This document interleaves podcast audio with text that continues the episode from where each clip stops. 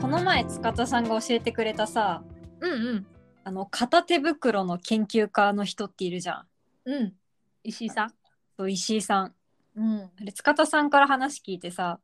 うんその片手袋研究家石井さんのことを結構調べておおそれがなんかやっぱすごい面白いなと思ってちょっと語りたいんだけどさそうね片手袋っていうのがね街の、もういろんなところに落ちてる片手の手袋うんなんかそれをあねるよそねの石井さんって人がうん気になって写真を撮り始めたところからうん研究が始まったっていうね。でなんかそれを塚田さんから聞いてから私うもん手袋落ちてないかなっていうのを見るようになったんだけどうん割と手袋落ちて て落ちてるよねそうでこの石井さんがさこのうん落ちてる手袋の,、 うんうんあの種類がなんか2種類あって一つは放置型って言ってあの、うんただ落ちてる落としたままの状態ってことあそうそう落としたままの状態の放置型と、あとなんかちょっと見やすい場所に置かれてたり、あの誰かが介入した介入型っあーうんうんうんやっちゃうていよ う、ねそうそう2種類あるって言っててうんそういえば私が見つけた手袋も放置型と介入型を見つけることができて、おーおーそなんかそのうん石井さんがラジオで出演されてた時に、はうんあの話されたのはなんだっけなそのそれが誰のものかわからない相手が誰だかわからない、うんまあ、匿名性がある時に人はうん優しさをうん発揮できるあっていうことをたすなんか言ってて、ーまあ、なんかすごいわかるなと思ってなんかこううんさうんラジオとかでもさうん急に何リスナー同士がさうん助け合ったりとかうんうん仲間意識とかさうんあ結構あるけどそれってラジオで実際その相手とは、まあ、名前もわからないっていうどんな人かもわからないっていうのがあるからうんなんかその人の人生にこう首を突っ込んでうんなんかねメッセージとかさうんうんゆリスナー同士で励まし合うみたいなことができるのかなとかあー確かにね。うん、匿匿名性があるからこそのそうそうそう不思議だよねなんかそれは。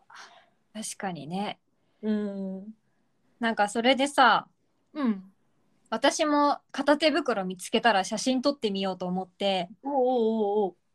4個ぐらい見つけて4枚ぐらい撮ってたのねおすごい。でふーっとインスタ見ながらうん。いろんな人のなんかストーリーが見れるじゃんあー。うんで見てたらうん。うん。あの有吉さん芸人の,、うん。のストーリーを見たらうん。私が撮った手袋とうん。全く同じ手袋の写真を アップしてて、そう嘘。なんかすごい嬉しくなったっていうね何それは全く同じ状態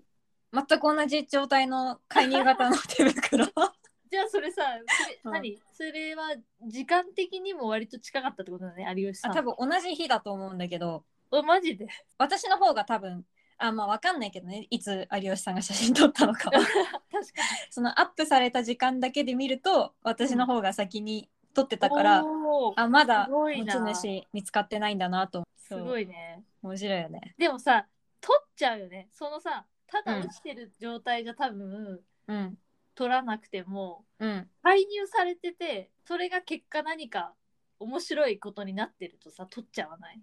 まあ、確かに私もその手袋がうんうん道通った時に柵の上にうんうんあのスポってかぶせられててうんだから、ちょっとお化けの手っぽくなっててあー一瞬なんかビビったの。それ何ゴム手袋普通の手や袋って革の手袋革の手袋そうだから結構さ立体感があってさ怖くてあーなんかビクってなって それ怖いね、介入型うんでもあるし、私が思ったのは、優しさっていうよりもなんかちょっと通行に驚かせてやろうという そういう気持ちを持った人が介入したんじゃないかなとるほどね考察しましでもた。はい、なかなか革の手袋ってうん、出会わないじゃん高いだろうねよ高いよね落としちゃってねかわいそうだなと思いました。はい、本当にそれはなんか さもうんうぜひ見つけてほしいからっうん、ていう気持ちもちょっとまああるのあるねかもしれないです。自分だったらさ高い革の手袋落ちてたら、うん、介入するかももしかしたらあ、まあ確かにちょっと革手袋だったら、なんかね高そうだったら介入する可能性はあるね。ね 私多分ね子供の手袋は一回介入したことあるのよ、あーなるほどなるほど。うん、やっぱ子供だとさ結構ショックじゃんうん、すごい自分の落とした手袋がさ車にひかれて汚いな